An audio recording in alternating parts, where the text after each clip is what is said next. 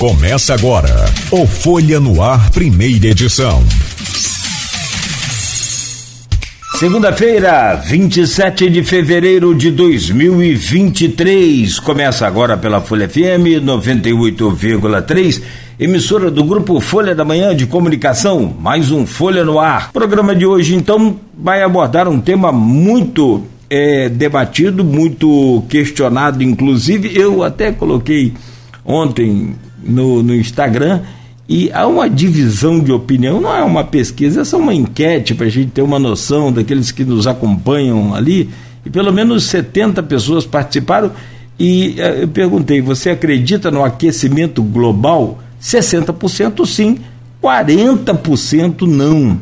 Então nós vamos justamente falar sobre esse tema a partir de agora com o professor Isimar de Azevedo Santos, meteorologista e professor titular da UENF no LAMET, Laboratório de Meteorologia da UENF em Macaé.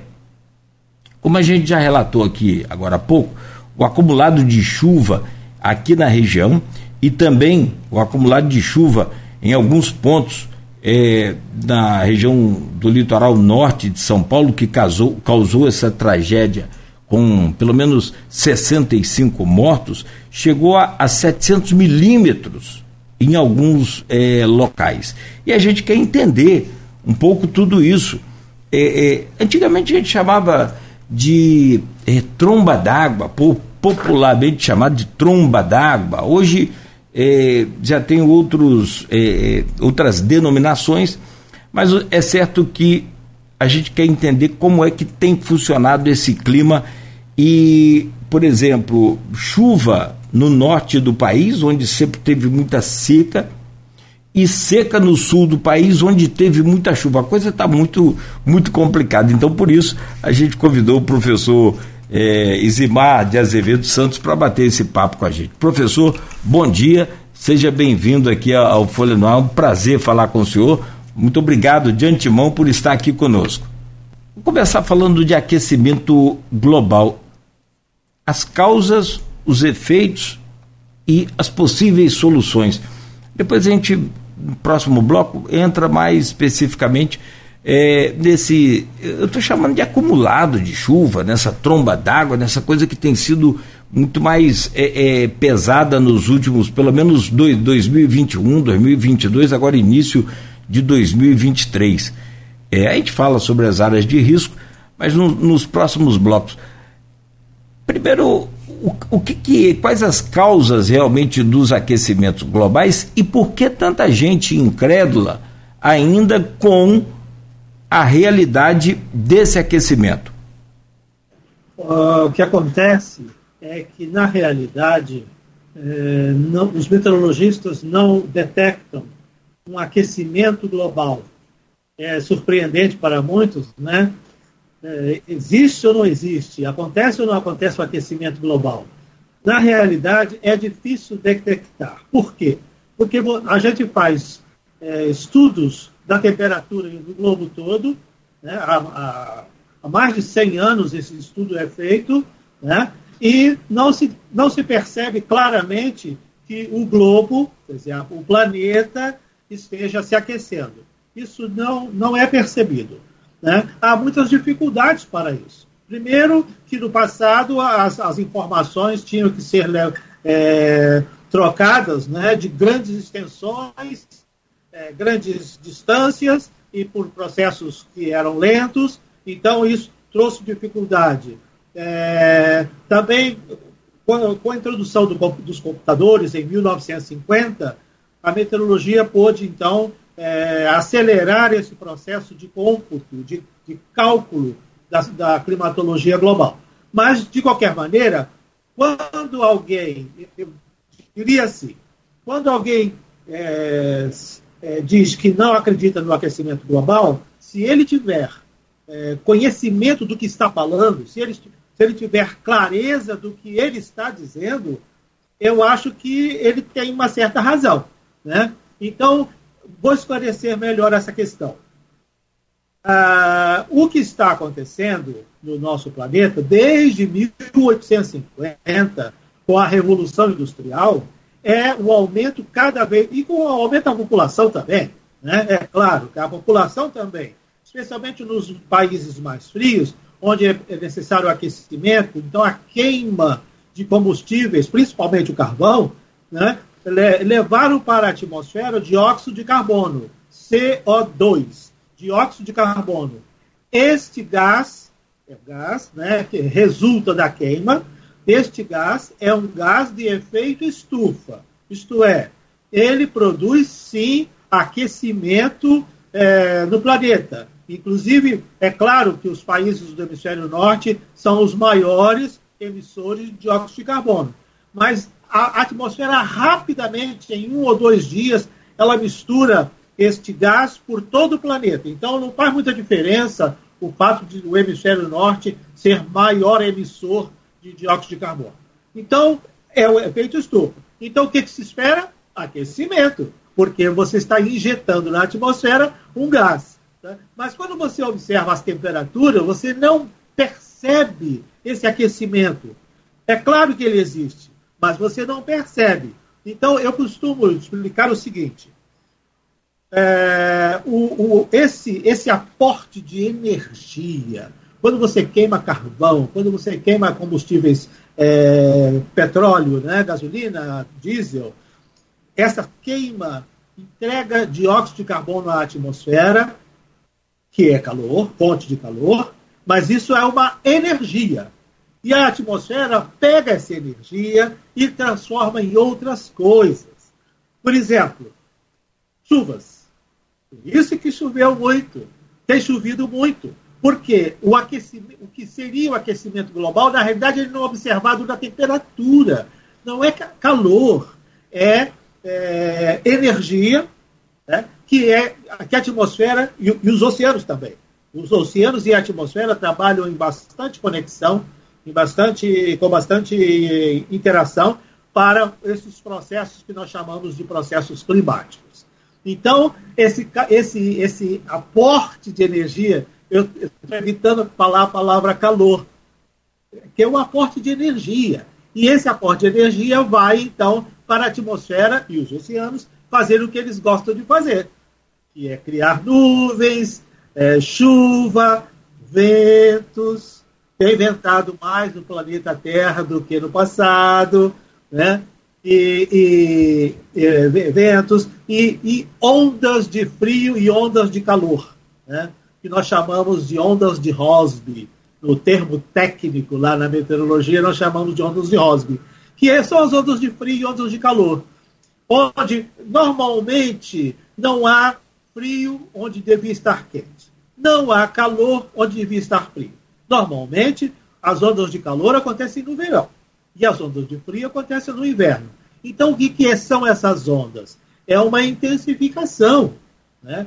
Essas, essas ondas são intensificação, isto é, o ar frio que vem dos polos, no nosso no caso aqui do Brasil, vem do Polo Sul, né? todas as massas frias, todas as frentes frias vêm do Polo Sul, então, esse ar frio avança mais sobre os trópicos, ondas de frio que acontecem eventualmente no inverno. E as ondas de calor é o ar tropical, o ar aquecido pelo, pelo Sol, nos trópicos, que avança mais para as latitudes mais frias. Então, ondas de frio e ondas de calor acontecem nas estações correspondentes. É uma intensificação. E ela ocorre por causa desse aporte de energia é, é como se fosse uma. Talvez é, definindo isso sem falar aquecimento global, sim. mas sim existe um, um, um, aumento então de energia disponível disponível que provoca aquecimento, que provoca é. essas reações. Que seria... provoca esse, esses processos. Entendi. Não só calor, sim. também. Sim. Chuva. Então talvez por isso. É, é, seca, eventualmente seca. Ah, em entendi. pode acontecer seca. É uma perturbação do clima em função de uma energia adicional, de um aporte adicional de energia. É uma espécie de, de crise climática, né? Digamos assim. É uma crise climática, exatamente. É uma crise climática. Tem então, razão. É, é, é, porque também aí levanta uma outra dúvida, porque a gente vê muitas imagens e reportagens, e eu me reporto estritamente aos canais oficiais de, de notícia. Né? Não vou aqui, de forma nenhuma, usar a imagem de, de grupo de WhatsApp. É, se bem que a gente conhece bons grupos, mas tem que ter muito cuidado. É, o derretimento, por, por exemplo, é, das nossas geleiras. É, é, aquilo já. Você vê aquelas, aquelas geleiras se desmanchando e derretendo e aquela coisa toda. É, aquilo também já traz uma preocupação. Ah, é o, é o, é o tal do aquecimento global. É o aquecimento. Então, é, não, não. existe alguma isso, relação isso com, é, com essa isso crise? Isso aí não é bem assim. Isso aí não é bem assim. Ah, infelizmente, ah, alguns jornalistas gostam de um sensacionalismo né, uhum. e pegam imagens normais do, do, do hemisfério sul, da Antártida, né, onde há eventualmente algum degelo, e, e extrapolam isso, colocam isso como um, um, um, um, acidente, uma coisa terrível que está acontecendo no planeta. Na realidade, o hemisfério sul, onde nós estamos e onde está a Antártica, não está esquentando. Ele está esfriando.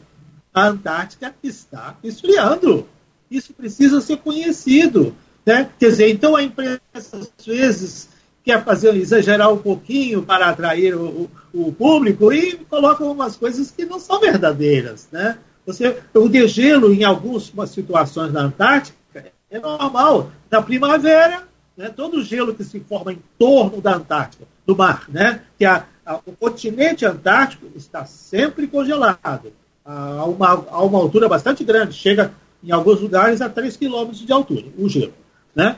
Então, mas no inverno, todos os mares ao redor da Antártica ficam com gelo também, com um, ou dois metros de profundidade é, e abaixo desse gelo, água líquida. Né? O mar continua líquido. Então, é uma camada né, que se forma no mar em torno de toda a Antártica. Quando chega a primavera, isso é no inverno. Quando chega a primavera, esse gelo vai todo derreter, porque na, na primavera e no verão da Antártica, você pode chegar de barco, como os, os nossos é, é, viajantes, né? nossa marinha chega anualmente na primavera, é, fim da primavera, e, e aproxima os barcos da, da praia, da pedra, da, da areia. Da, quer dizer, os, o, o, o, a aproximação de barco na Antártica é possível na primavera e no verão, porque o gelo se desfaz, o gelo marinho se desfaz e você chega até a praia. Então, pegar, pegar essa imagem, que é normal, que é natural, e dizer que está havendo aquecimento global, é, não é correto. Né? Agora, no hemisfério norte, temos sim observado é, aquecimento em vários lugares, principalmente nos oceanos, né? E eu, inclusive, conto para os meus alunos, né, que a, a Rússia, por exemplo, que tem uma grande quantidade de submarinos, né, e a maioria deles são aportados numa região chamada uh, Barents, um mar chamado Barents, né, norte da, da Rússia, e no inverno, normalmente, essa região é congelada, o mar é congelado, e os submarinos têm dificuldade em se movimentar. Ultimamente, eles têm conseguido fazer com que esses submarinos se movimentem mesmo no inverno. Né? Isso é um indício de que aquela região está realmente aquecendo. É inegável. Muitas outras regiões do hemisfério norte, eu fiz um estudo especificamente é, no Ártico, né, no Oceano Ártico, e observei vários, várias regiões com aquecimento. Alguns, algumas regiões com aquecimento maior, outras regiões com aquecimento menor. Aquecimento é, global existe? Não sei. Mas aquecimento do hemisfério norte existe. Ele está lá. O hemisfério global norte existe. E qual a razão? Não sei. A razão é não é tanto porque o CO2, o gás efeito estufa, o dióxido de carbono, está sendo emitido mais no hemisfério norte. Não é tanto por isso, mas porque o hemisfério norte tem mais massa continental. Então, ele sofre mais esse aquecimento que o dióxido de carbono, que a liberação de dióxido de carbono feita pelo homem está acontecendo. É mais suscetível, sofre mais, por causa de ser continentes. Essa é a, isso é mais ou menos o que eu acho que está acontecendo. Né? Porque a gente tem observado, né? nossas pesquisas mostram isso. Então, vamos lá, se eu, eu, vou, eu crio, vou criar uma situação aqui, o senhor me ajuda, por favor. É, justamente para a gente poder entender isso de forma bem, bem básica, e eu, eu alcancei a explicação do senhor, mas vamos lá. Eu sendo aluno do senhor, cai numa prova aí de um concurso, uma situação qualquer, sobre aquecimento global. Eu posso afirmar que não existe?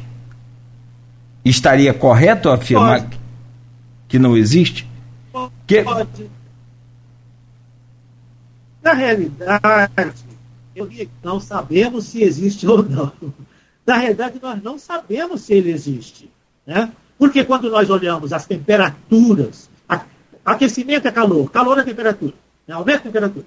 Quando nós olhamos as temperaturas, nós não percebemos claramente globo todo. Estou falando, estamos falando da palavra global.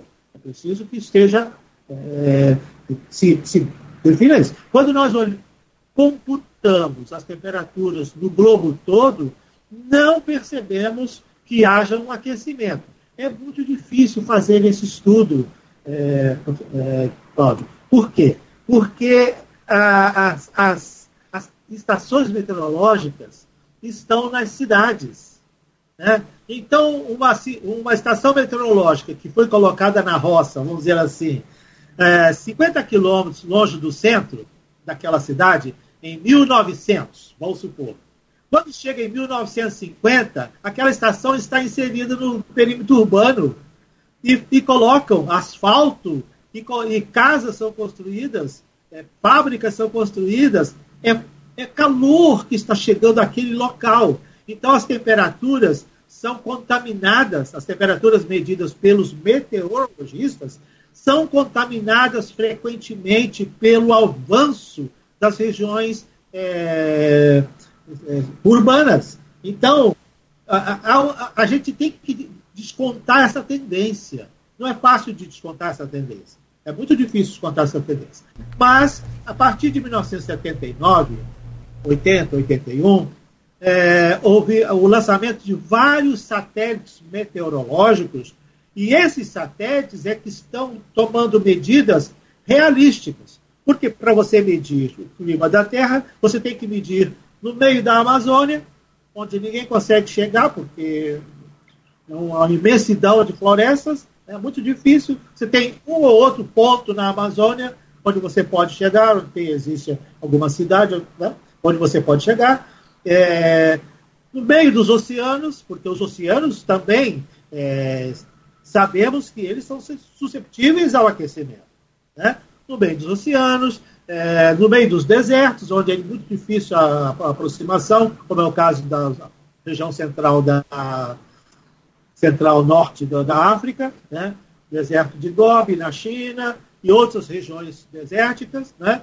Então, o satélite ele consegue ir mais próximo, a, ir mais fundo, vamos dizer assim, daquelas regiões em que o homem tem dificuldade de instalar seus instrumentos e ele não, não, não, não sofre nenhum, essas medidas não sofrem nenhum efeito. Né? É claro que se é uma região urbana, ele vai registrar isso como aquecimento. Mas quando se faz a cômputo das temperaturas nos últimos 30 anos, 40 anos normalmente os satélites 30 a 40 anos de medições. Essas medições não indicam aquecimento. Né? Essas medições confiáveis não indicam aquecimento. Então, nós temos um processo que se estende desde 1850, com o início da Revolução Industrial, até hoje, que é o. E isso, isso é inegável. O dióxido de carbono está assim. Nós fazemos medições eh, diárias do dióxido de carbono em vários lugares do mundo, para exatamente, e são computadas, são é, distribuídas essas informações para o Centro de Climatologia, né, para fazer esses cômputos, e esse, esse dióxido de carbono está aumentando sim. Em 1850, a, a taxa de dióxido de carbono na atmosfera estava em torno de é, 280 partes por milhão. Em 1950, 100 anos depois, estava em 380 partes por milhões, por milhão. Então, em 100 anos, aumentou 100 partes por milhão. Né? Isso é quase, quase 50%, 40%, por aí. Né? Então, e, e agora, nós temos observado que alguns dias tem acontecido teores da ordem de 400 partes por milhão. Partes por milhão quer dizer partes de dióxido de carbono em um milhão de partes, seja volume, um metro quadrado, ou seja, um quilograma, né? tanto faz. É, partes por milhão quer dizer, então, um, em um milhão de, de moléculas, vamos dizer assim, de, do gás atmosférico, que é, que é uma soma de dois gases, que é o oxigênio e o nitrogênio, né? É, é, é, você tem uma parte, em um milhão, você tem uma parte de, do, do gás CO2, dióxido de carbono. Então, está aumentando? Claro que está. Né? E o efeito é qual? O efeito é efeito estufa, é efeito de aquecimento, sim. Mas quando você observa o aquecimento, você não vê ele. Tá? Então, tá, para onde está indo essa energia? Para os processos climáticos, exacerbando, aumentando os processos climáticos. E quais são os processos climáticos? Chuva, tempestades, ventos, é, ondas de frio, ondas de calor, ciclones, ciclones. Então, em 2005 nós tivemos um ciclone, um, um, furacão aqui na costa brasileira. Será que ele foi efeito, é, foi re resultante do aquecimento global? Pode ser, pode ser. Então, é, o que eu sempre costumo dizer é o seguinte: será que a chuva do, chuvas intensas no norte, no norte de, litoral norte de São Paulo, será que foi resultado, resultado do aquecimento global? Pode ser. Né? Pode ser, porque a atmosfera está fazendo isso. Ela está jogando essa energia que ela está recebendo a mais nos seus processos, exacerbando, exagerando os seus processos. Pode ser, mas pode também não ser. Pode ser que aquele fenômeno, mesmo que nós tivéssemos, não tivéssemos queimando nenhum dióxido de carbono, né, é, que nenhum gás, nenhum, desculpe, nenhum processo de, de, de, combustível, né? É o carvão, é a gasolina, é o, o, o diesel, né? Se nós não tivéssemos nada disso, tivesse quietinho, do jeito que a gente é, é possível que a tempestade do norte, do, do litoral norte de, de, de, São Paulo tivesse acontecido do mesmo jeito. Não há porquê, não há, para nós meteorologistas, não existe evidências de que é, esse, esse, esse, esse ou aquele fenômeno que chama a atenção seja resultado do aquecimento. Né? Ou, ou para falar melhor, né? do aporte adicional de energia devido ao, à liberação de gás de efeito estufa. É porque para falar isso é muito grande. Então Sim, isso é aquecimento. Cada aquecimento global. Mas esse aquecimento global não se observa. É uma, né? é... Pelo menos até agora não se observou.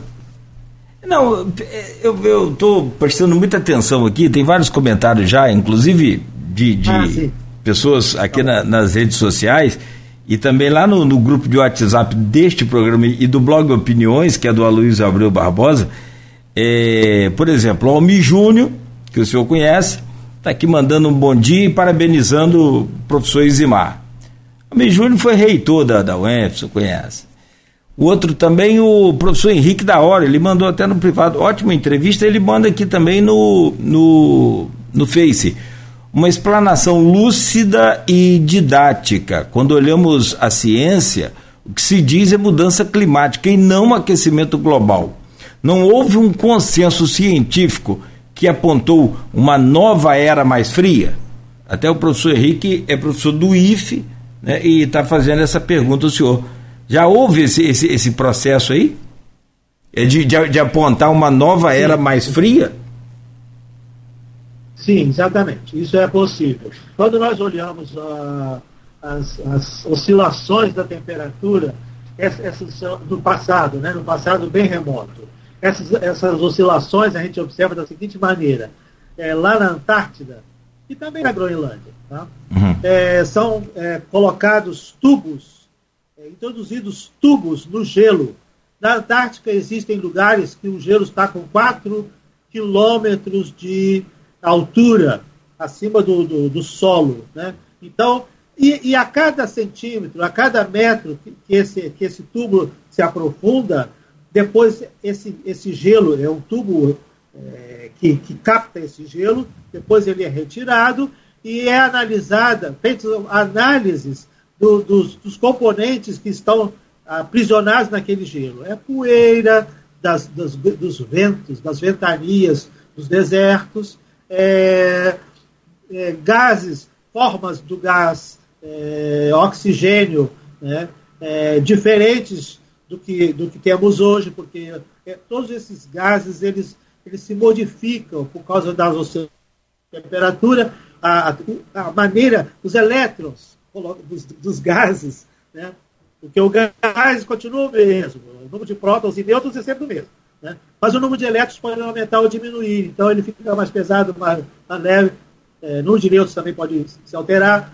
Então, é, é, é, essas características químicas e fisicoquímicas do que daquele gelo que foi colocado, né, foi aprisionado naquele, a 100 metros, a 1000 metros, 2 mil metros lá na Antártica, isso aí vai nos dar uma história do, do, do clima do planeta. Uh, nós temos eh, indícios de, dessa história há 700 mil anos. É, eu tenho acesso fácil aqui na minha, no meu laboratório a um registro que foi feito numa estação russa chamada Vostok, que, é, que tem 400 mil anos de história do clima. Tá? Mas existem estudos que já chegaram a 700 mil anos. Então, quando você olha esses, esses, esses estudos, é muito interessante, porque há uma subida e descida das temperaturas globais. Sobe e desce, sobe e desce. Né? E ah, nós estamos num período de aquecimento global devido a oscilações que provavelmente têm a ver com a distância da Terra ao Sol. Nós chamamos isso de ciclos de Milankovitch. Eu falo assim, devagar, para que as pessoas que possam anotar aí e fazer pesquisa lá na, no Google possam é, ver. Né? Os ciclos de Milankovitch, que é um pesquisador, foi um pesquisador é, europeu. Então, esses ciclos ele, eles, eles mostram aproximação e afastamento do planeta Terra do Sol, tem sua órbita, ela não é circular, ela é elíptica. Tá? Então, isso traz uma oscilação a cada 120 mil anos, o planeta fica mais quente. E depois ele fica frio, muito frio. A última vez que o planeta esteja, esteve frio, muito frio, foi há 20 mil anos atrás. Então, de 20 mil anos para cá, nós estamos em constante aquecimento devido a uma aproximação do planeta Terra do Sol que está acontecendo agora, e isso permitiu que a humanidade pudesse né, sair pelo mundo, se desenvolver, né, graças a esse aquecimento dos últimos 20 mil anos, é que a humanidade pôde se desenvolver e chegar ao ponto que chegamos hoje, né, de poder lançar nossos, nossos colegas a, até Marte, né? Daqui a pouco nós vamos mandar o pessoal lá para Marte passear, né? Então, é, isso é natural, isso é normal. Estamos numa fase de aquecimento. Será que é esse aquecimento que está é, sendo percebido? Pode ser, pode ser, né? É, e esse aquecimento traria, sim, é, ventos. Do mesmo jeito que o efeito estufa faz, esse aquecimento da aproximação solar faz também. Né? A atmosfera fica mais energética, ela fica mais é, vibrante. Fica, os oceanos também, as correntes oceânicas ficam mais intensas também. E isso é um processo natural. Né? O planeta sempre fez assim. Nós sabemos nos últimos é, 500, 600, 800 mil anos, porque temos o registro. Mas provavelmente isso vem acontecendo já há alguns milhões de anos. Não sabemos com certeza, mas sabemos sim que houve épocas, né, milhões e milhões de anos atrás, no tempo dos dinossauros, por exemplo, a Terra estava, é, as temperaturas médias do planeta estavam da ordem de 20, 25 graus Celsius, temperatura média do planeta. Hoje, a temperatura média do nosso planeta é 15 graus centígrados. E se não fosse a presença do, do dióxido de carbono natural, ele sempre existiu e sempre existirá, e eu brinco com meus alunos, graças a Deus, porque sem esse dióxido de carbono natural do planeta, nossas temperaturas médias seriam menos 15 graus centígrados graças a esse cobertorzinho, a minha colega lá da UEF fala, é um cobertorzinho, a, a, a, o efeito estufa, né? De, gerado pelo dióxido de carbono e também pelo metano, também tem, ele contribui. Né? Esse efeito estufa natural faz com que o planeta fique um pouquinho mais quente do que é, seria se não tivéssemos esse cobertorzinho. Então, a nossa, nossa temperatura é 15 graus centígrados. Mas no passado, no tempo dos dinossauros, ela chegou a 25 graus centígrados. Né? Então, as oscilações climáticas, as oscilações de temperatura e as oscilações de dióxido de carbono e de metano são, sim, é, muito interessantes. Tem um ciclo perceptível nas informações que nós trabalhamos. Olha, é, o senhor falando assim, é, fica tudo muito mais fácil para a gente, sinceramente. Eu estou entendendo perfeitamente, estou passeando aí nas explicações que o senhor está falando, fantástico. Eu, eu, quando o senhor fala nas ondas de calor, a gente se remete aí aos Estados Unidos, teve onda de calor, né, matando muita gente, infelizmente. Quando o senhor fala em ondas de frio, a gente se remete aí à Europa, também com, com, com muita gente é, é, perdendo a vida por, por conta do frio. E né, é, fica assim, bem, bem claro para gente: existe o aquecimento? Pode existir. Existe sim a emissão maior do CO2 que deixa esse cobertor aí, como o senhor disse, lá da colega da UF, mais felpudo. mais. É, isso, é isso. Mais grosso, não é isso? Agora, tem aqui. Tem, é, aí eu, eu, eu, trabalho em rádio há 33 anos, vamos lá. Então, uma das coisas que a gente tem que passar, até por determinação do. do que as pessoas, às vezes, a gente no dia a dia não, não acompanha, né? Você sabe. É, mas as emissoras de rádio outorgadas pelo governo federal, ela tem uma série de programação percentualizada para, para cumprir 15% de educação, é, 15% de cultura, não pode passar de, de 25% de, do dia, né, de 24 horas por dia. Não pode ter mais de que 25% de intervalo comercial. Você é obrigado a ter noticiosos de hora em hora. Assim, então, é, nós somos obrigados por, é, pela lei né, de, de radiodifusão do Ministério das Comunicações a, a, informar o tempo e temperatura de hora em hora. Né? Então, assim, é, eu, eu não só por obrigação, mas também por orientar a população, a gente acompanha essa questão de, de clima há muitos anos. E eu, como o senhor disse, eu não consegui perceber quando fala assim, ah, tem aquecimento global. Eu não, não, coloco em xeque os cientistas nunca, jamais. Eu só quero entender. Essa é a questão, como o senhor tá, trouxe agora aí, por exemplo. É, e eu me lembro agora, recentemente, 2020, por exemplo, 2021, é, nós tivemos temperaturas mais altas aqui no norte do estado do que estamos tendo esse ano, por exemplo. A máxima prevista para hoje é, vou repetir aqui, eu falei mais cedo, só para não, não ter confusão, e isso muda também ao longo do dia, ó, a máxima prevista para hoje é 34. Nós já chegamos a prever aqui, é, seguindo o Instituto Nacional de Meteorologia, 40 graus num dia de, de temperatura. Né? Então, acho que a conexão dele caiu. Travou? Tra... Bom, o senhor, o senhor consegue me ouvir bem? Eu estou ouvindo bem. É, é, é, isso que eu estou falando, passa por isso, o que a, a gente não consegue é, perceber que está mais quente ou que está mais frio nos números, por exemplo, do Instituto Nacional de Meteorologia? É, o, o Instituto Nacional de Meteorologia ele usa é, informações de estações meteorológicas, onde estão os termômetros, barômetros, os pluviômetros e os anemômetros, os instrumentos que medem temperatura, pressão, é, vento e, e, chuva, né?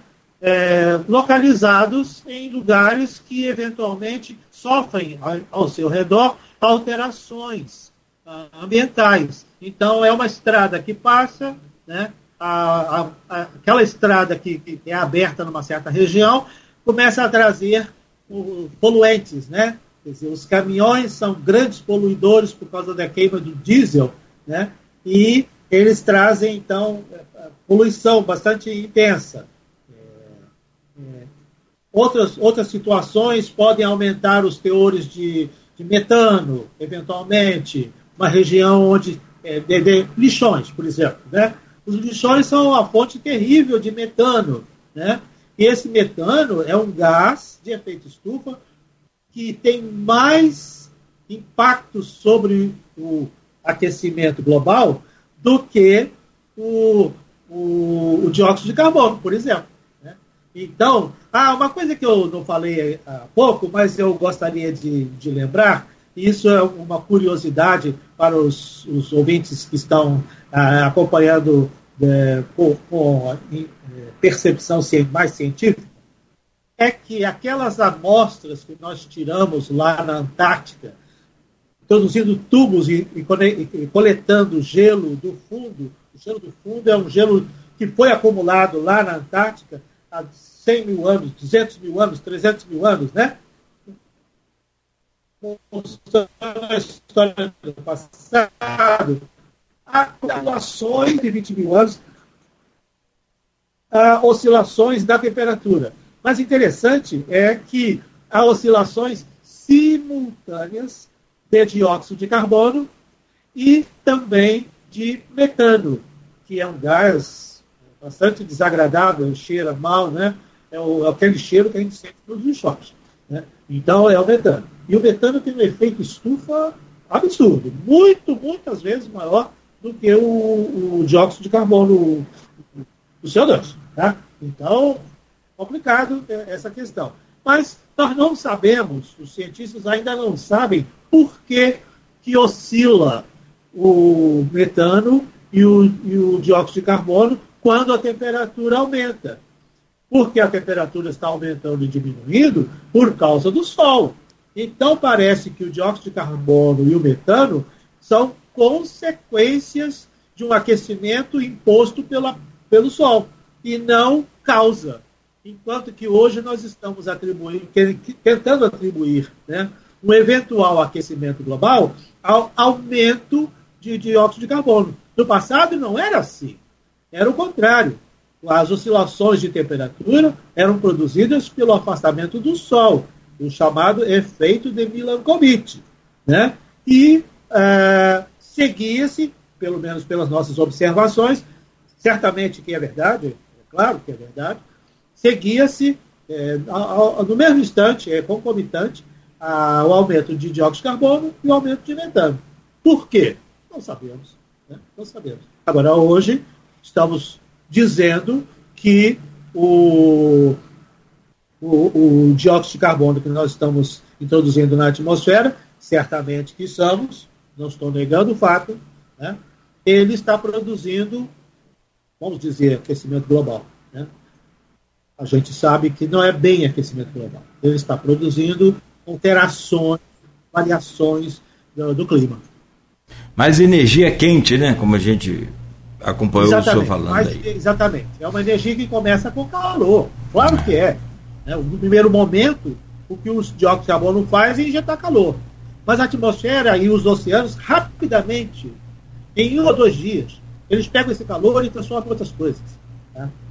Tem mecanismos, existem mecanismos para que isso aconteça. E é esses mecanismos que eu não vou falar aqui, porque é segredo. Que Mas eu, eu, ensino, eu ensino para os meus alunos que mecanismos são esses. E que outras coisas são essas que ele transforma? O mar, por exemplo, transforma essas ondas quentes? É, o... quando há um aumento de dióxido de carbono, as florestas ficam mais verdes. Porque elas gostam, elas adoram dióxido de carbono. No, nos primórdios do nosso planeta, quando ainda não existia vida animal, né, primeiro, e isso inclusive aparece até na Bíblia, né, o dia da criação dos, dos, vegetais, depois veio a criação dos animais e assim por diante. Né? Essa, essa gradação do dia após dia, é, ela na realidade aconteceu. Né? A ciência comprova que isso aconteceu realmente. Então, a, a, atmosfera, os vulcões no passado, no passado de um, um bilhão de anos, né? os vulcões colocaram muito dióxido de carbono, tiraram do interior da, da Terra dióxido de carbono e jogaram na atmosfera. Né?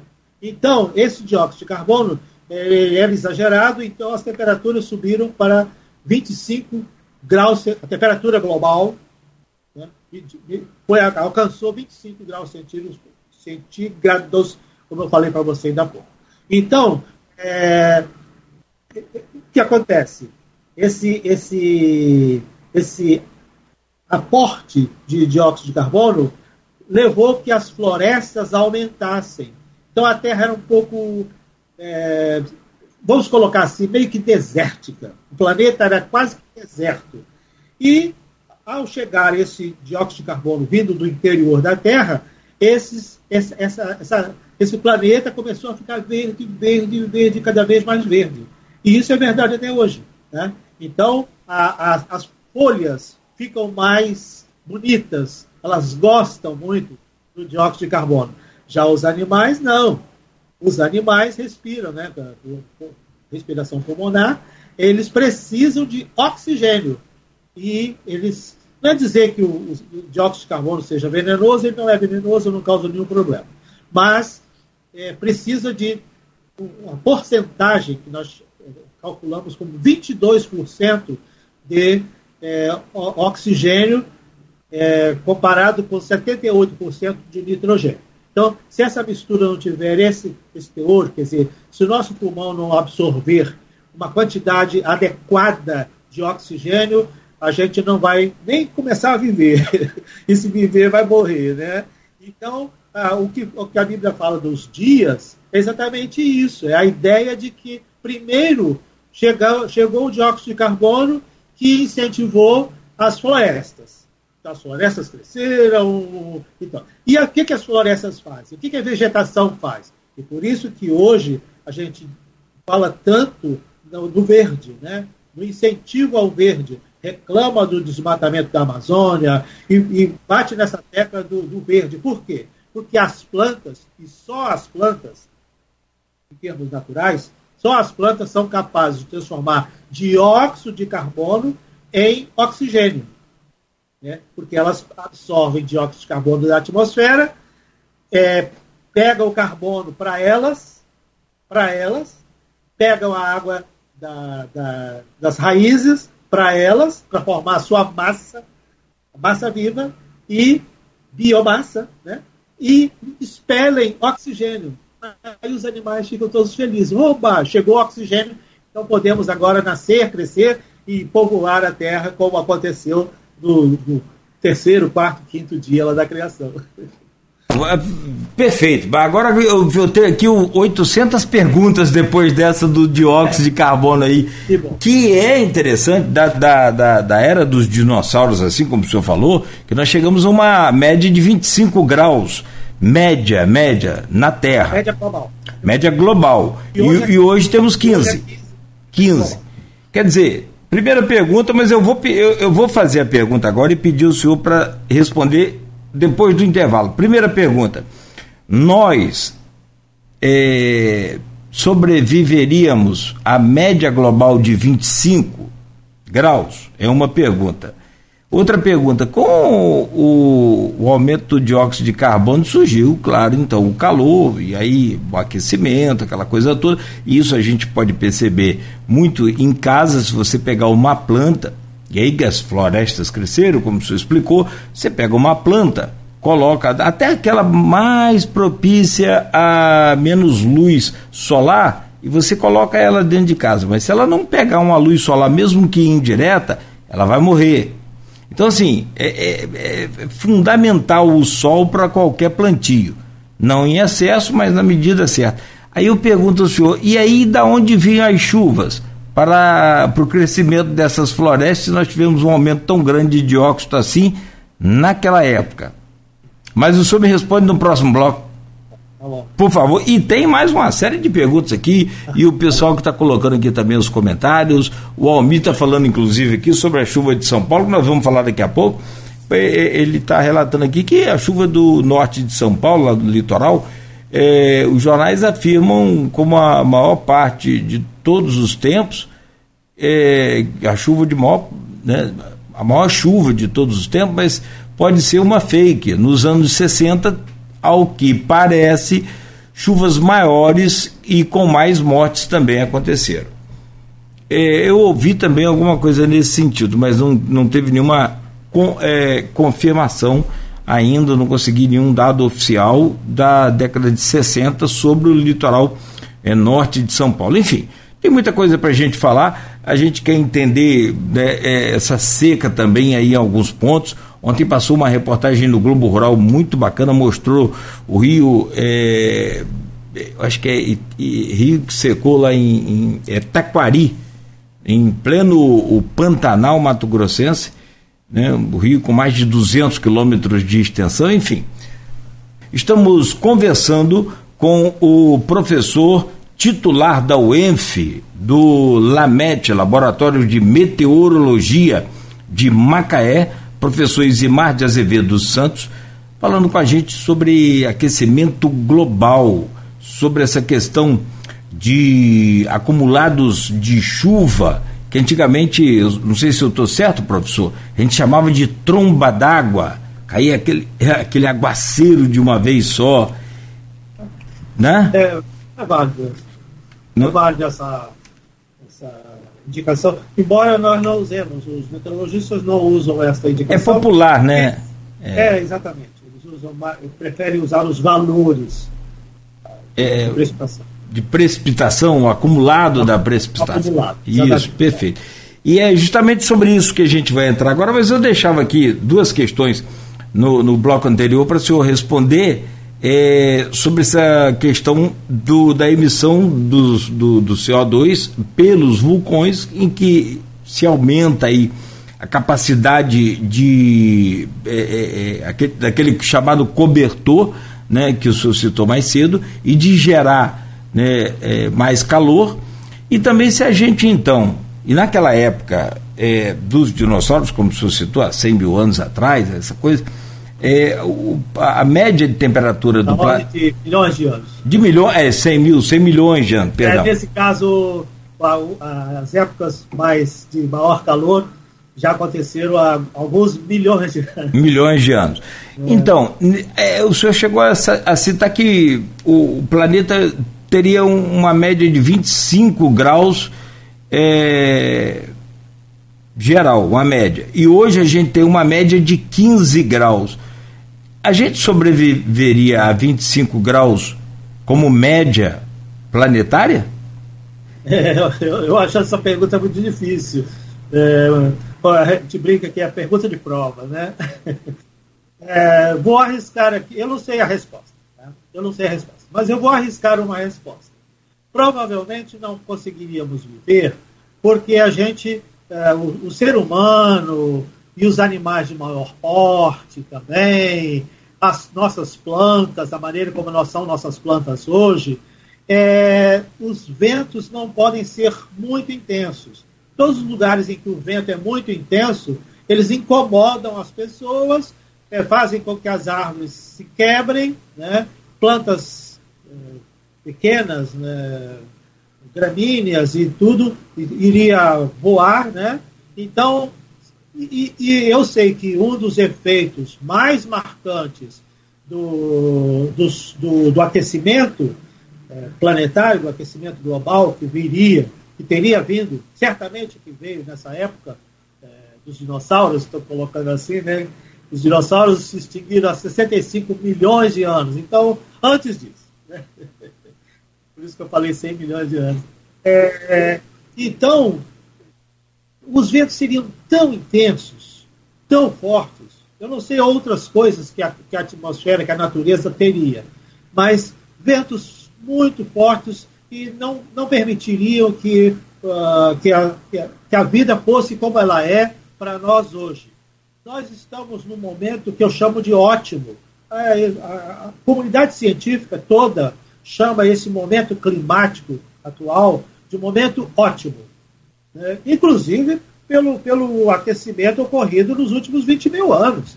Faz parte desse ótimo é, climático. Né? Então, nesse ótimo climático, nós pudemos nos desenvolver, saímos dos lugares onde estávamos é, nas cavernas e pudemos desbravar o mundo, indo aqui para ali, para Índia, para China, para Austrália, para Europa, né? saídos da África, e o mundo inteiro foi invadido pela, pelo ser humano, além dos animais também. Né? Então, provavelmente é, não, não, não viveríamos, o clima seria tão hostil. Né?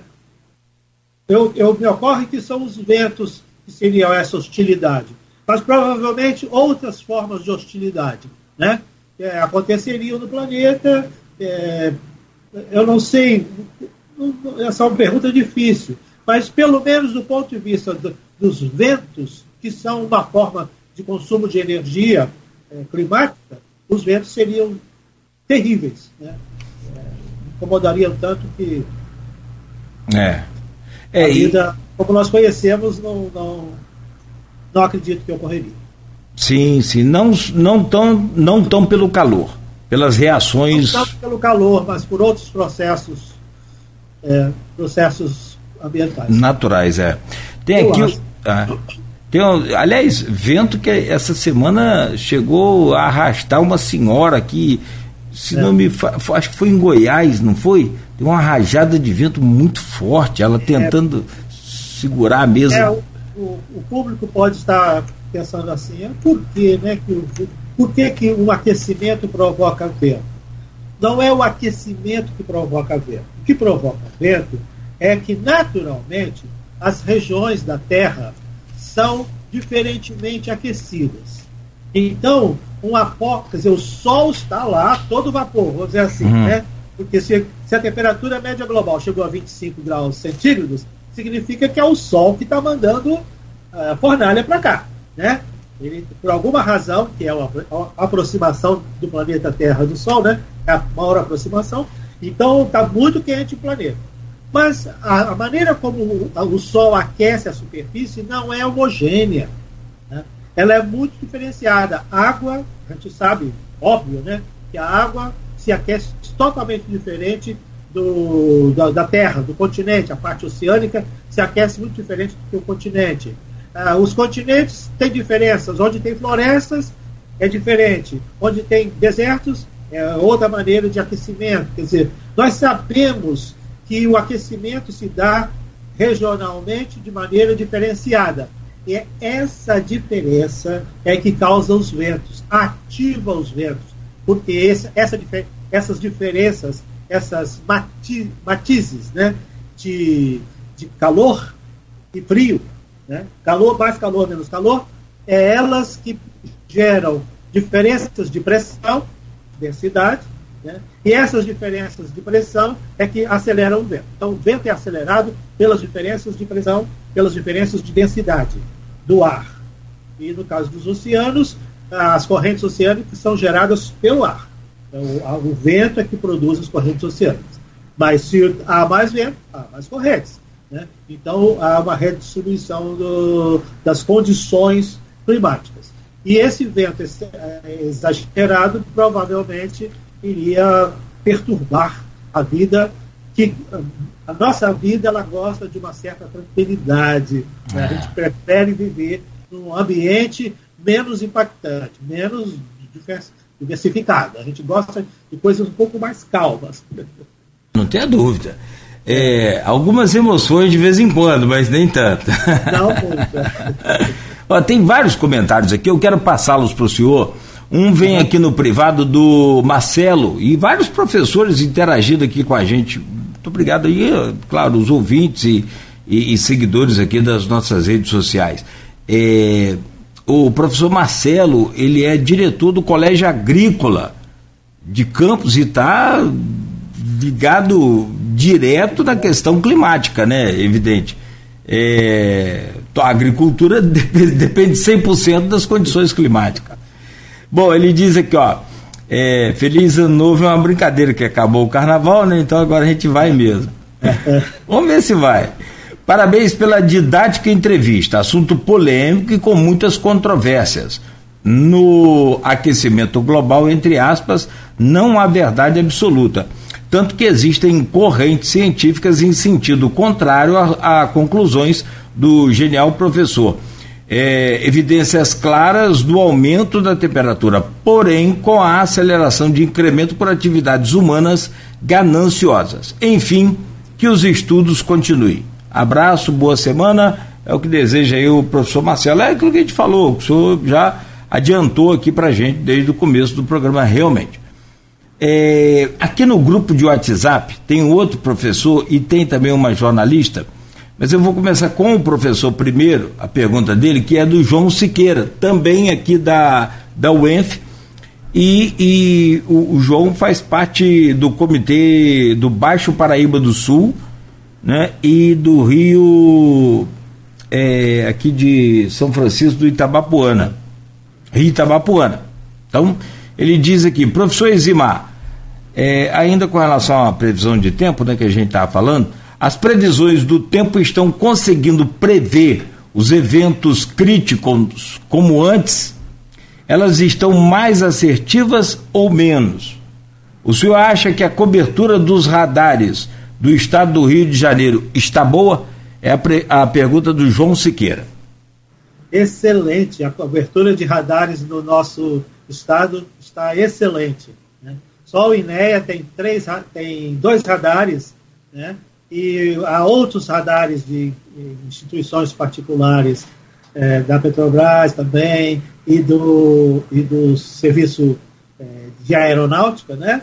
que tem nos dado informações valiosíssimas e uma excelente cobertura. Nós não estamos muito é, necessitados de aumento de informação local. Nós estamos, quer dizer, nós estamos acompanhando aqui no estado do Rio o, o nível de informação de outros países é, desenvolvidos. Né? Então, nós não estamos muito aquém dos demais países desenvolvidos. Há alguns aspectos que nos é, atrapalham um pouco. Toda vez que nós nos aproximamos do Equador, né, toda, todas as localidades mais próximas do Equador, elas têm uma certa dificuldade em fazer a previsão do tempo e do clima também, é, são coisas distintas, né? É, porque, ah, por causa da, da, do enfraquecimento da chamada força de Coriolis, ou Coriolis, se alguém preferir.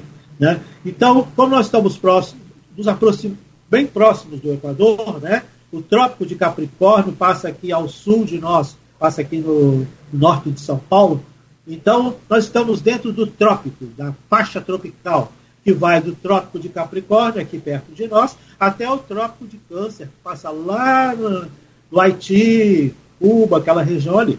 Né? Então, toda essa faixa é superaquecida pelo Sol, né? bastante aquecida pelo Sol, a gente chama de região tropical. Só que isso é bom, porque a vida adora isso, né? Nós adoramos calor, né? Calorzinho gostoso. Mas para o previsor do tempo, é, existe uma dificuldade, que é a atenuação de uma força importantíssima em meteorologia, que é a chamada força de Coriolis ou Coriolis.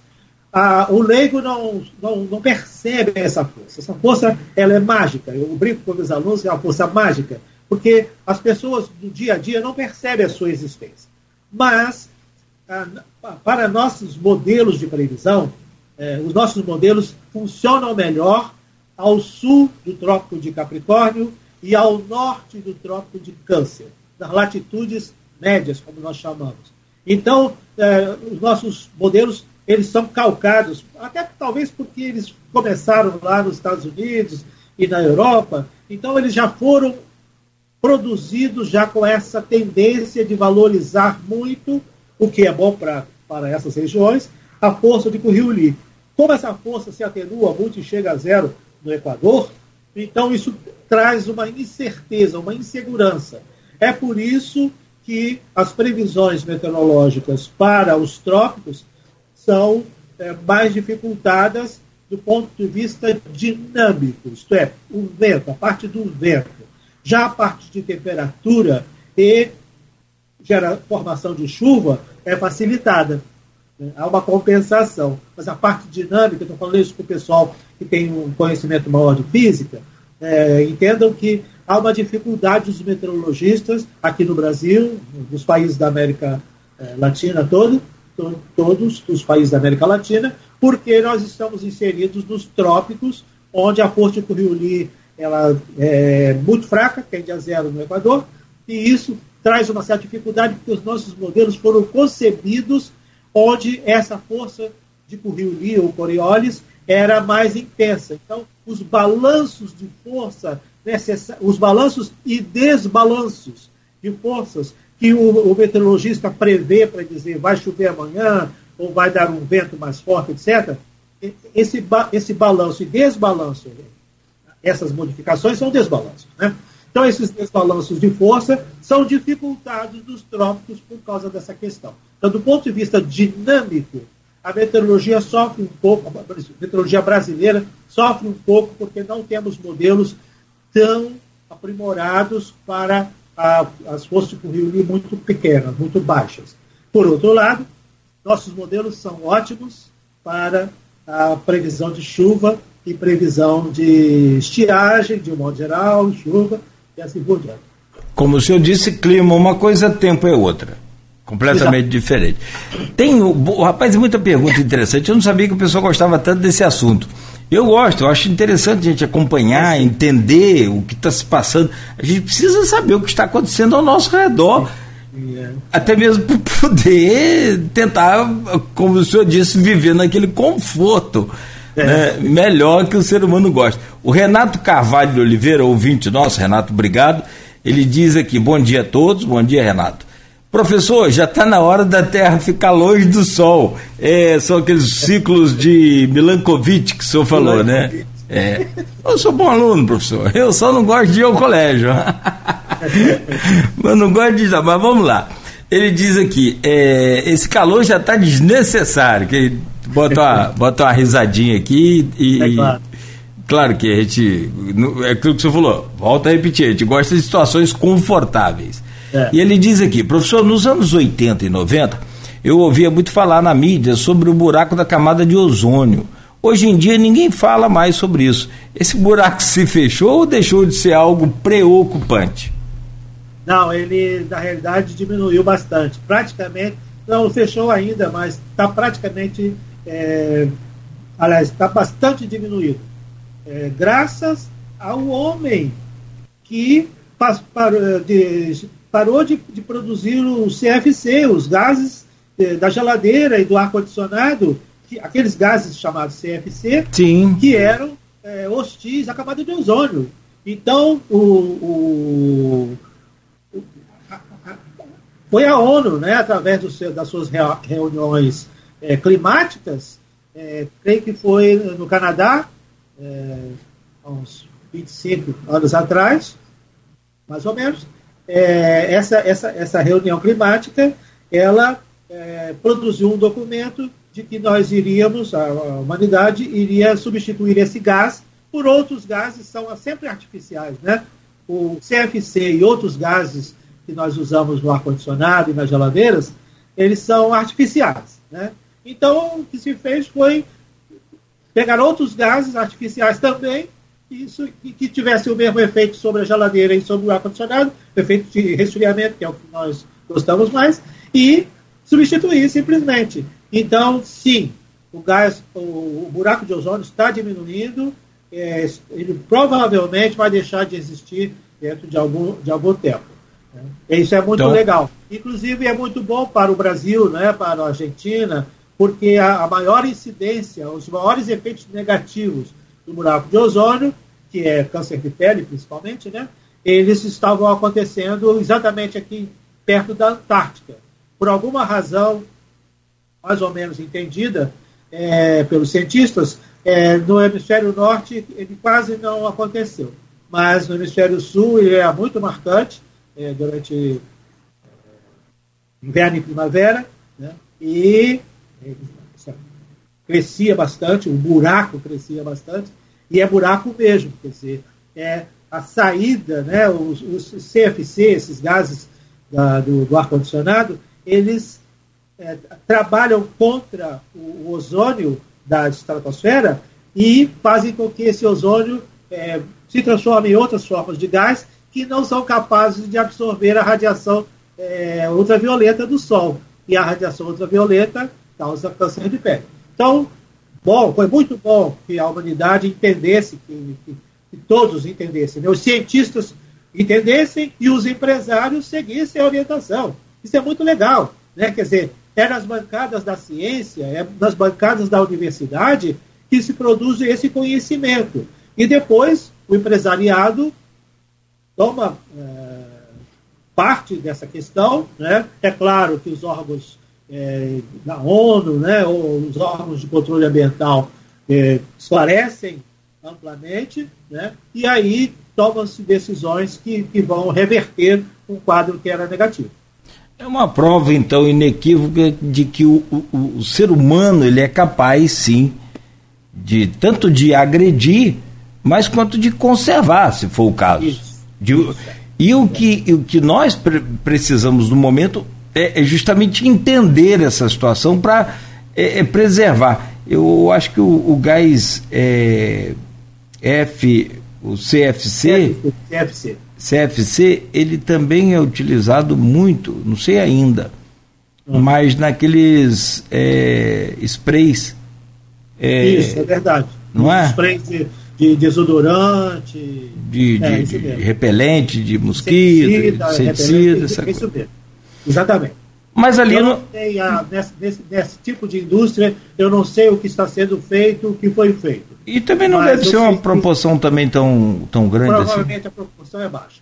Mas provavelmente isso está sendo também modificado, já que a, a ciência, a, a, a, ciência química, né, encontra outras soluções que, que, que não essa.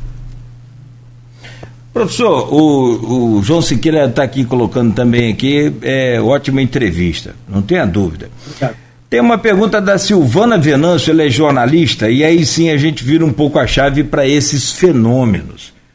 Por exemplo, o, o, meu companheiro Beto me lembrou aqui no intervalo, eu lembrava sobre o rio Taquari, que eu vi ontem uma reportagem no Globo Rural, de uma boiada sendo conduzida pelo interior ali do, do Mato Grosso, né, Pantanal, é, sem caminhão, como era antigamente. E no Rio Taquari, o Globo Rural achou umas é, é, imagens da década de 80 em que o, a boiada levava um dia para atravessar o rio Taquari, Taquari. Ontem, essa boiada semelhante levou cinco minutos, porque o rio secou. E a gente não acredita. Aí o, o Beto me lembra aqui também de Veneza a Veneza com os seus tradicionais e românticos canais visitados né, pela humanidade toda. Ao longo dos anos tem, tem, tem, tem vários canais históricos ali que estão secos. Não sei se pode ser é, comparado da mesma forma.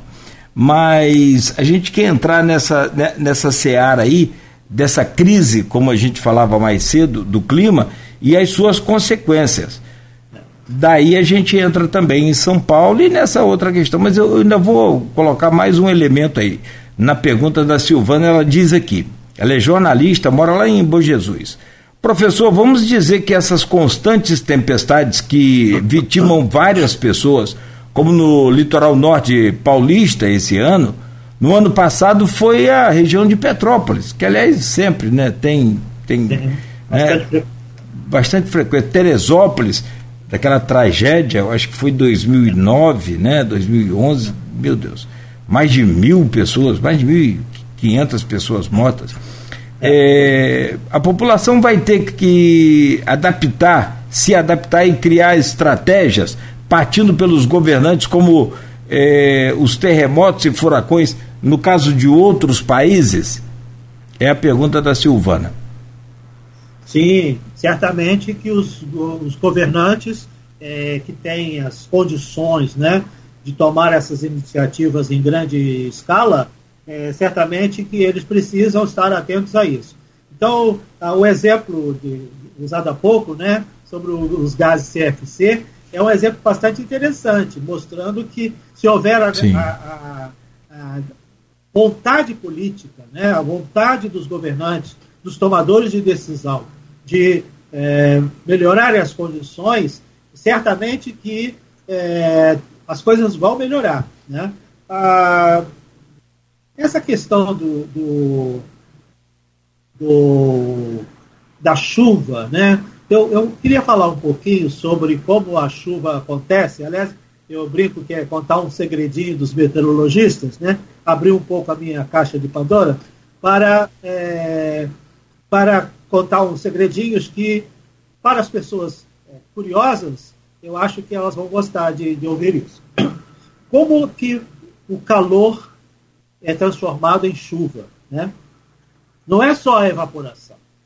Claro, se houver evaporação, acontece a, a, a chuva. Mas não é só a evaporação. É, a, a evaporação faz parte, mas existe um processo que é o levantamento do ar espontâneo. Na realidade, o ar atmosférico tende, a gente observa isso em todos os lugares do mundo, a tendência natural do ar atmosférico é descer ligeiramente. Tá? É descer ligeiramente. Então, é, em alguns lugares, o ar está subindo. Aonde? nas nuvens cumulonimbus, nos cúmulos, nas nuvens, aquelas grossas nuvens altas, né? Que, que às vezes formam até bigorna e tem granizo, tempestade, tempestade, chuvas intensas, etc. Então, essas nuvens é o lugar do planeta, são os lugares do mundo onde o ar está ascendendo. E essa área é muito pequena em comparação com o restante da área do planeta. No restante da área do planeta, o ar está subsidiando está subsidindo, está descendo. Né? Então, como é que se formam essas regiões de movimento para cima, já que o ar tem uma tendência natural de descer?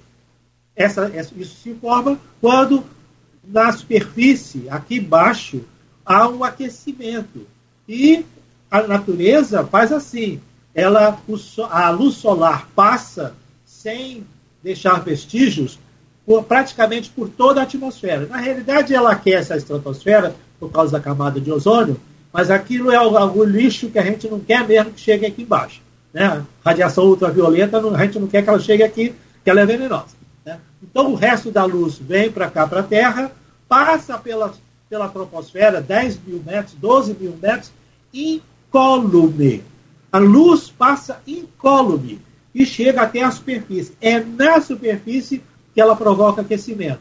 Então, a atmosfera não é aquecida de cima para baixo. O Sol está em cima, mas a atmosfera é aquecida embaixo.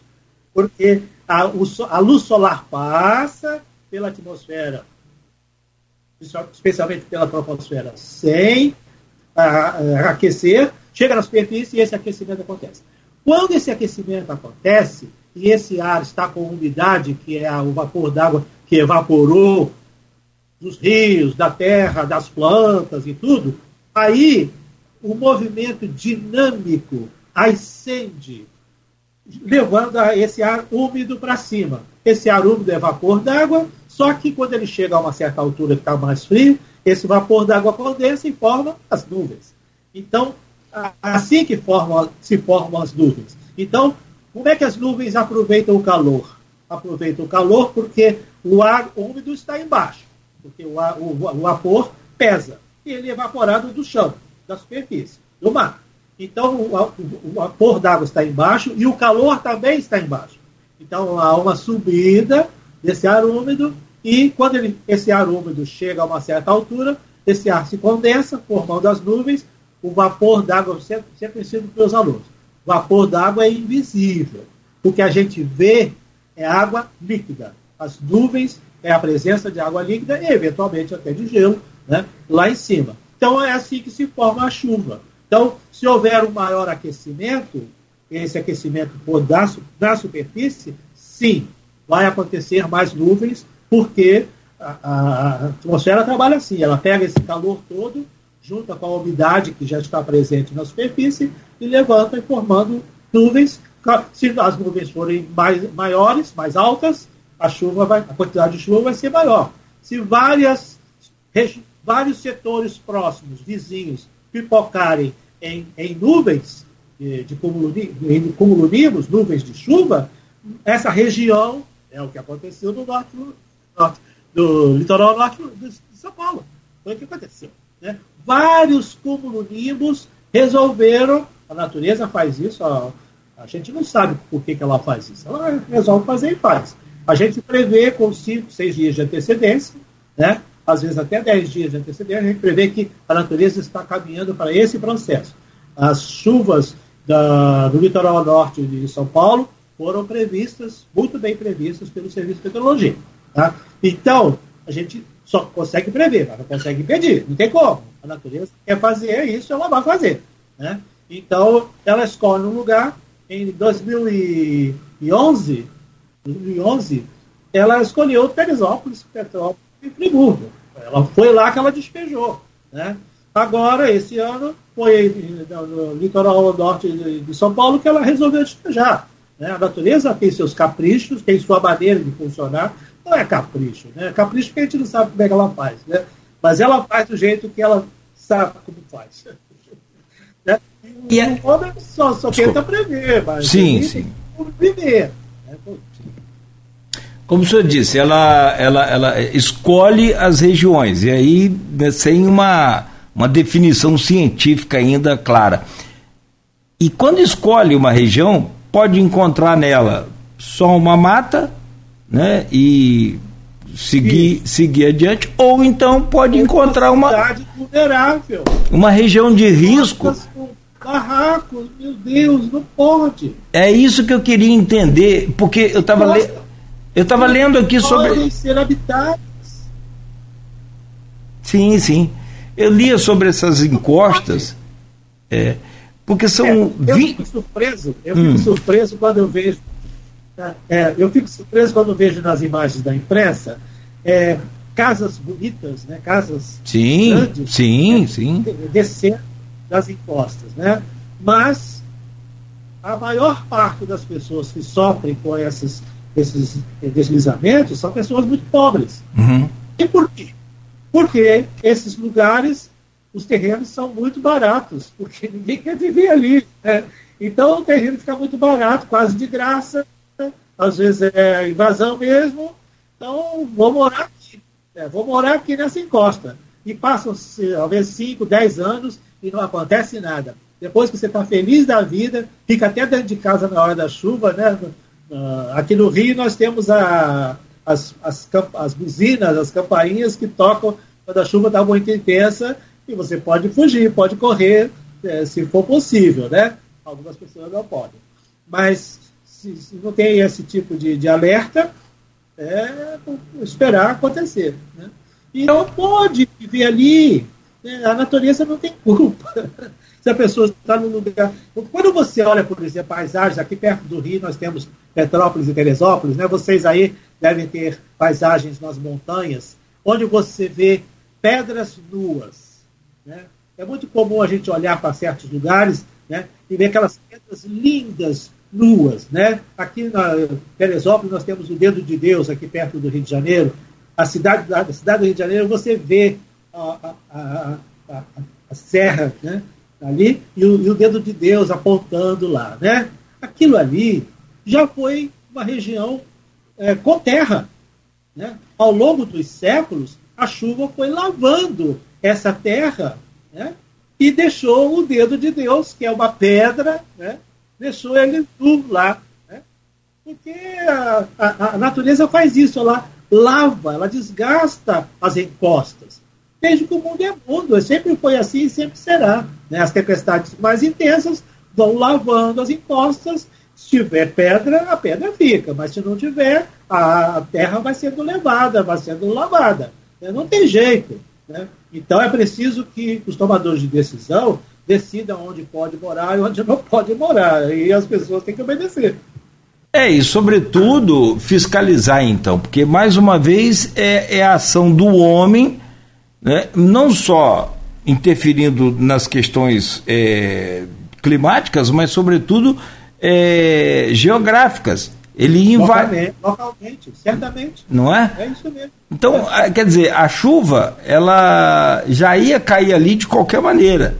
É, eu estava vendo uma reportagem também recentemente sobre São Paulo há 200 anos atrás e, e São Paulo hoje. O que tinha de riacho por São Paulo afora, aquela coisa toda maravilhosa. Hoje, ao longo do, dos anos, o que o senhor também já citou mais cedo aqui, falou agora há pouco.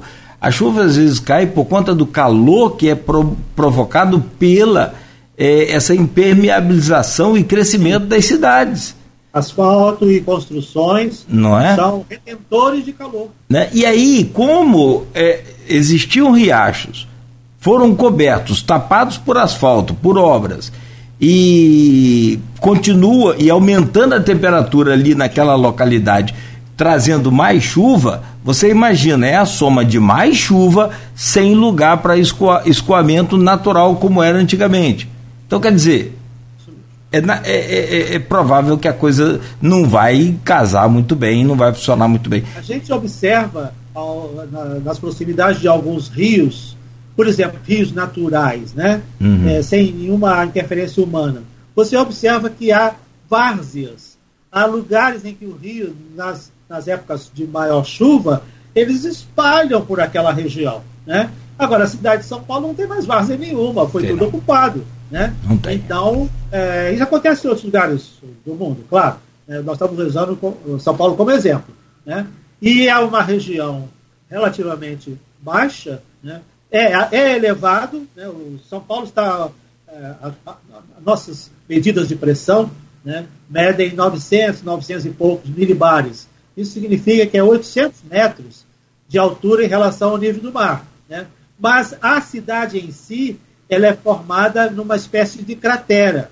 Rio de Janeiro também tem essa característica. A Baía de Guanabara é a região mais baixa e há uma, uma é circundado por montanhas, formando uma, uma espécie de panela. São Paulo, isso é mais evidente ainda. Todo o ao redor da cidade é mais elevado. Parece que foi uma cratera, um grande. É uma cratera decorrente de um impacto de um grande asteroide alguns milhões de anos no passado, parece, tudo indica que, como a cidade do México, né? a cidade do México é uma região é, rebaixada, elevada de um modo geral, porém rebaixada localmente por causa do impacto, provavelmente, de algum asteroide. Então as, as pessoas acham bonito fazer suas cidades ali, né? Lá os nossos jesuítas, lá no tempo antigo, 1500 não sei quanto, eles acharam bonita aquela região de São Paulo e quiseram fazer a cidade ali nada contra, né? Mas você está interferindo na natureza e você precisa ser esperto para reverter aquilo de negativo que se provoca. Então, tem que haver, quer dizer, não é para deixar a cidade sem a, a, urbanização que caracteriza o conforto do, da, da, vida humana, mas é para você é, tomar precauções, porque a chuva vai chegar aquela chuva de Teresópolis, 2011, a chuva de São Paulo, do litoral norte, agora em 2022, 2023, é, essa chuva vai chegar em outro lugar, aqui na nossa região. Vai acontecer em outro lugar no ano que vem, né? ou daqui a cinco anos, talvez, quatro, cinco anos, né? ela vai acontecer. Né? Então você precisa, as cidades precisam estar preparadas. Encosta é, não é lugar para a gente morar. Não tem jeito. Não pode. Né?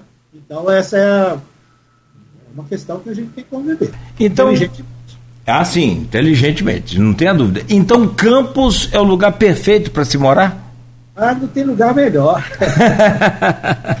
não tem lugar melhor né, para se viver, né? É por isso que e você tem que ver onde os índios estavam, né? Então, é, há, há 400 anos, 500 anos, onde é que os índios estavam?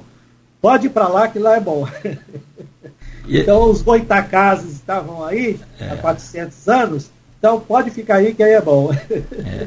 Não, porque. O é, mesmo tipo de Macaé. Fantástico, né? é fantástico. O mesmo tipo do Rio de Janeiro. É, onde estão, onde estão os índios? Essa foi. Eles é que são os espertos. Ou pelo, menos, é, ou pelo menos aonde estiveram os índios, porque a, o que tem de ser humano. Ah, né? Onde eles estavam, a gente toma, é, toma conta. Que é. Onde eles estão, alguns estão procurando matá-los, né? Ainda, né? Ainda. E isso Exatamente. É, é dois mil. Aqui, aqui ninguém está matando. É. Aqui no estado do Rio ninguém está matando. Ah, pelo menos por enquanto. É, é. Professor, agora aí vem um outro fenômeno também. Ontem eu já falei, assisti o Globo Rural, apareceu aquele rio Taquari. É, são milhares de rios, né? Então não sei se o senhor sabe de cabeça ou se viu. Não, não. Mas tem um outro fenômeno também, que aí é a questão da seca. Esse, esse, esse, esse distúrbio, ou não é distúrbio, que, é. por exemplo, no, nos remete aqui a Veneza, como o Beto lembrou, alguns é, é. tradicionais é canais. provocado pelo homem. É distúrbio provocado pelo homem. A, a, o ressecamento de rios, a redução do volume de águas dos rios é provocado pelo homem. É o, o lençol freático que é rebaixado na medida que você desmata. Né? Então, é o desmatamento que provoca isso foi cogitada uma lei, não sei se ela entrou em vigor, mas seria muito interessante que ela fosse é, editada, fosse tornada lei realmente, que é a, a, a existência de matas ciliares em torno dos rios.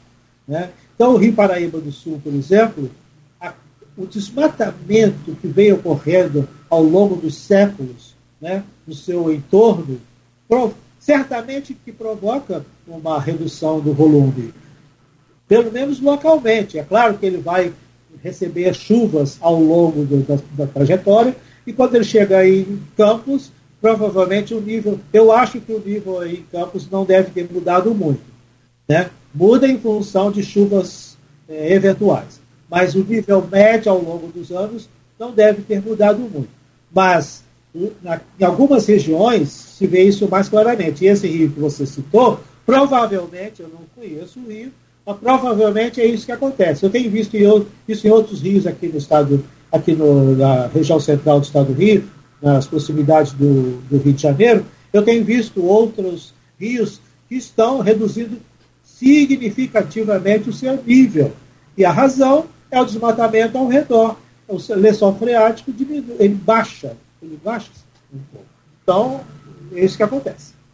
O, o, Paraíba do Sul sofre muito com os desvios é, artificiais, né?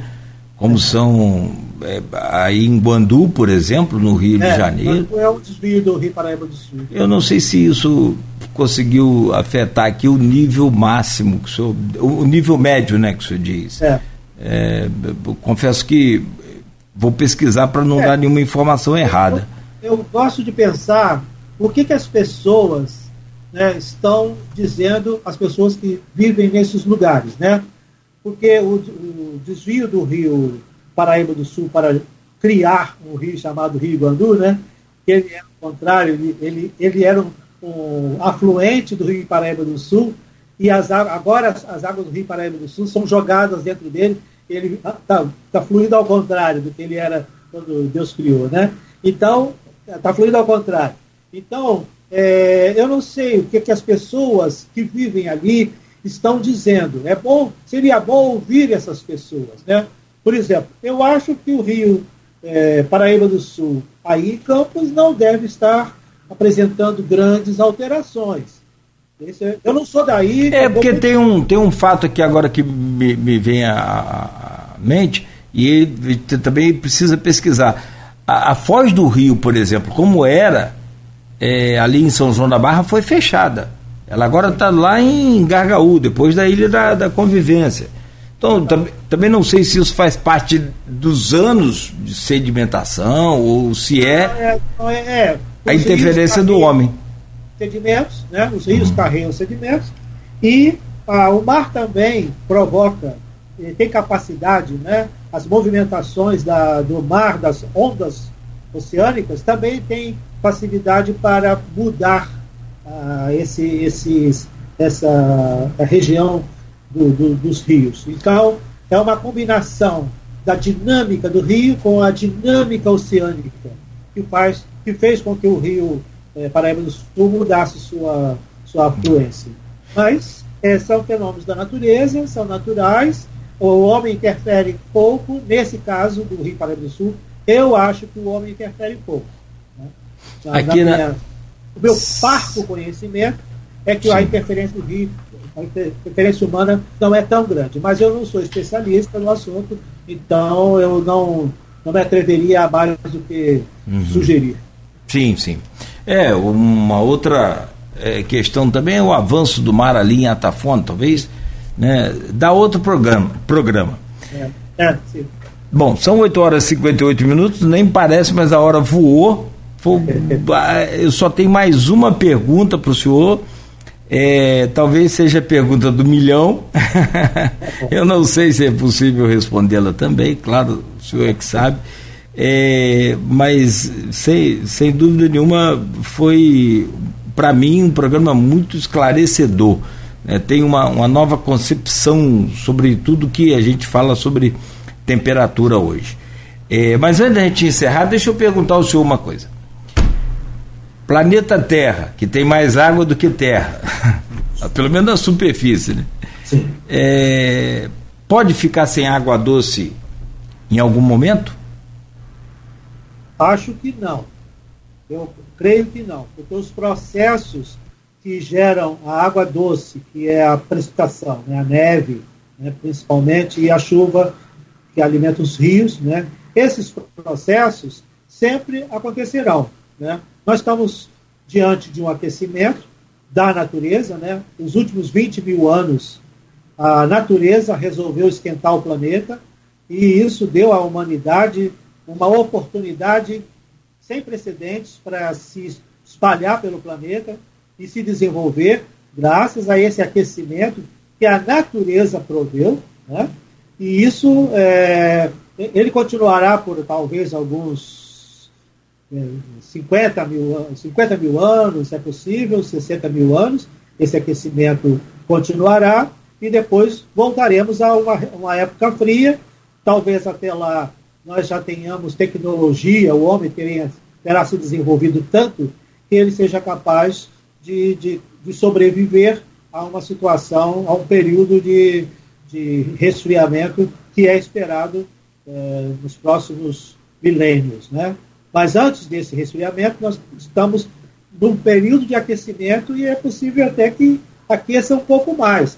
Quando a gente compara a, a temperatura hoje com a temperatura do último aquecimento que aconteceu há uns 100 mil anos atrás, uns 80 mil anos atrás, a gente vê que ainda não chegamos ao pico. Então é possível que a natureza é, nos ofereça um, calor maior do que estamos observando hoje. Não se sabe mas é uma possibilidade. Né? Então, é, mas eu acredito que os processos que geram a água, a água potável, que são que é a evaporação, né?